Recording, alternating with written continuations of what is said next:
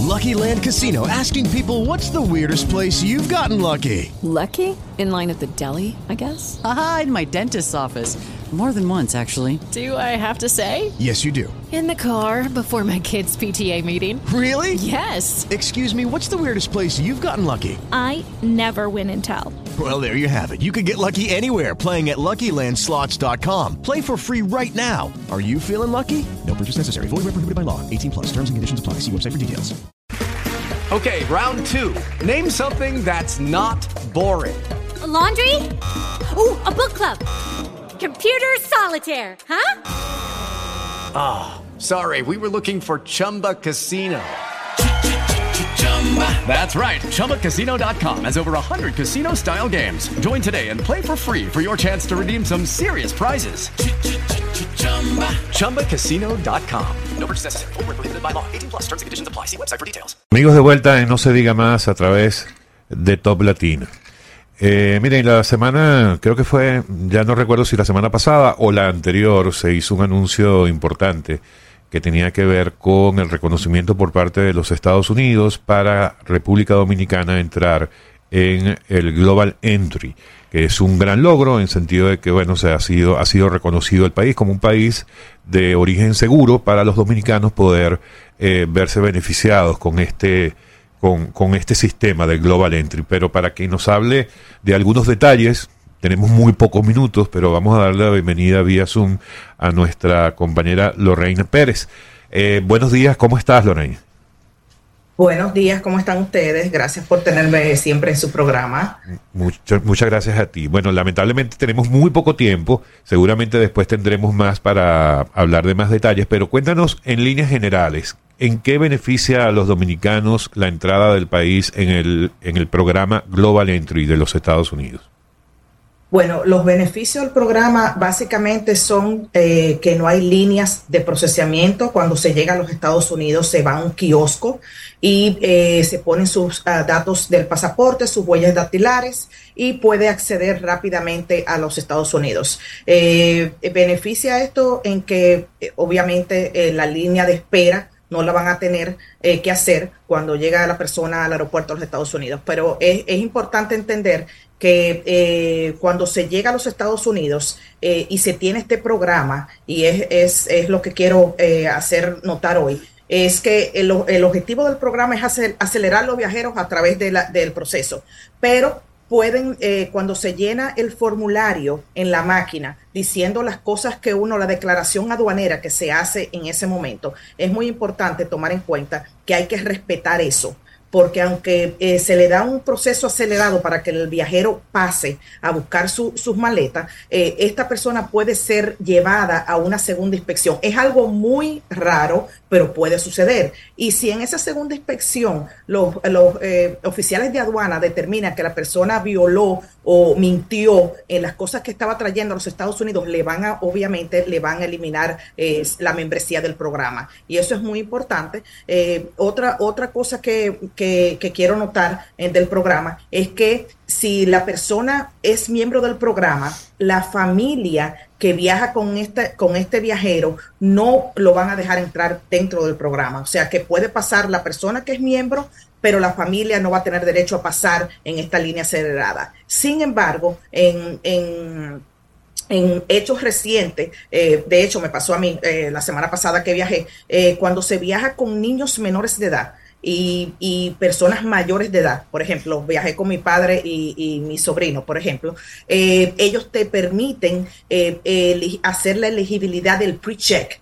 Eh, se lo dieron a ellos también, yo siendo miembro del programa, se los dieron a ellos también porque consideran que son personas, eh, un niño y, una persona ya mayor de 65 años, considera que no son, eh, que no necesitan para, eh, sobre todo porque esto fue un fin de semana festivo aquí en los Estados Unidos, para acelerar un poco el proceso de abordaje. Entonces, como le digo, tiempo de espera reducido, le da la elegibilidad al TS CA eh, PreCheck, que es muy importante, que permite el paso acelerado en el control de, de aeropuertos específicos. Y esto eh, significa pasar, no tiene que quitarse los zapatos, no tiene que eh, sacar la computadora de la maleta, eh, los hombres no tienen que quitarse la correa, o sea, muchas cosas eh, beneficia esto.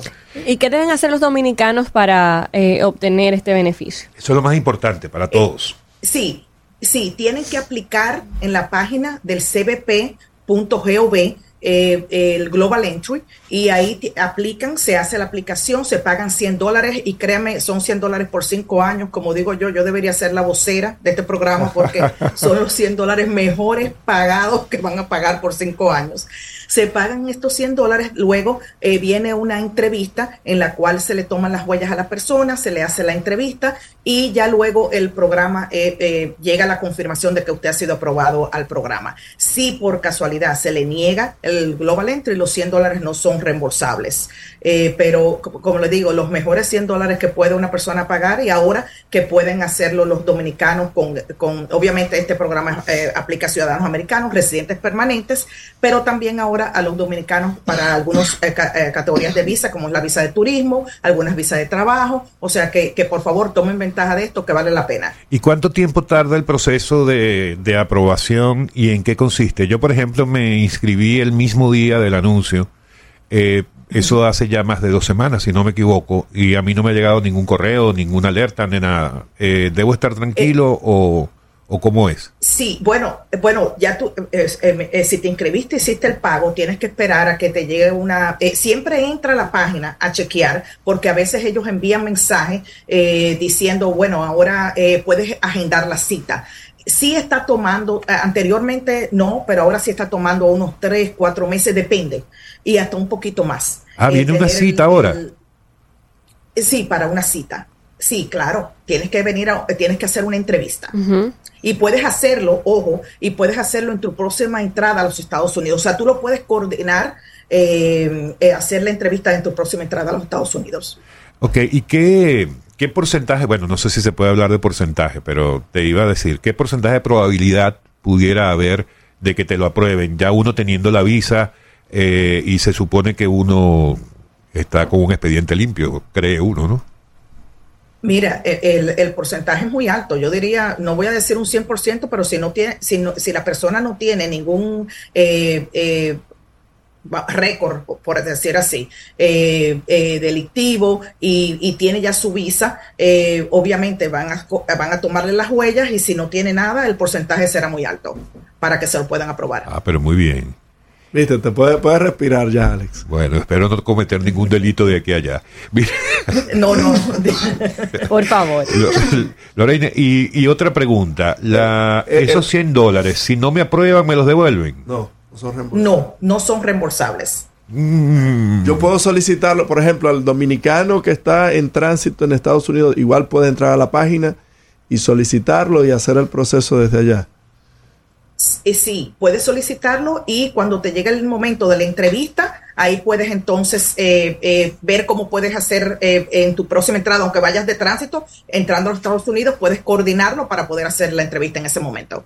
No, está buenísimo. Ah, pero muy bien. Entonces la recomendación es esa. ¿Cuál es la página, Lorraine, para que lo tengamos más claro a todos los quienes nos escuchan? Sí, es www.cbp.gov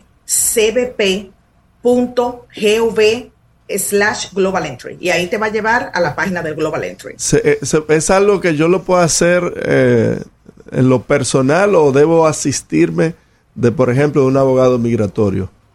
Eh, eh, eso depende de la persona. Eh, eh, yo diría que sí, que puedes hacerlo personal, no es algo que, que necesite de un abogado, pero todo depende del cliente. Hay clientes que me piden a mí que se los haga, pero bueno, son personas que tal vez no son muy eh, técnicas, vamos a decir así, exacto, en la computadora, eh, pero, pero es algo, es bien fácil de llenar, lo que te piden es, es información personal de tus direcciones y todo eso, o sea que no es algo que, que una persona que no sea ducha en la computadora no lo puede hacer. Si Máximo te escribe pidiéndole, pidiéndote ayuda, cóbrale, ¿ok?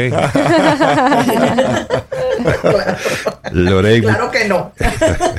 Lorraine, bueno, eh, interesante esta información. Muchas gracias, por, como siempre, por darnos luces en este tema que Migratorio, tiene que ver con la migración hacia los Estados Unidos. Siempre a la orden. Muy Que amable. buen día. Gracias. Bueno, ha sido Lorraine, Lorraine Pérez. Yo nunca sé cómo pronunciar el nombre. Lorraine, Lorraine. eh, Siempre quiero. está en inglés. Quiero- Lorraine, in Lorraine. English. Lorraine. Lo que pasa es que cuando uno habla mucho inglés, yo estoy es como la. Miss. RD. Eso es que aquí ya es Lorraine, Igual pero allá es decir Lorraine. Loraine, como me llamaron toda mi vida en República, en Santo Domingo. Pues Perfecto, diciendo, Lo- pues, Loraine. Muchas, muchas gracias, Loraine. Amigos, ha sido Lorraine Pérez, abogada de migración desde los Estados Unidos, como siempre, dándonos luces acerca de estos temas. Se nos fue el tiempo y, no- y Ay, nos tomamos dos minutos de más. hasta mañana, señores. No se diga más. Bye bye. Chao.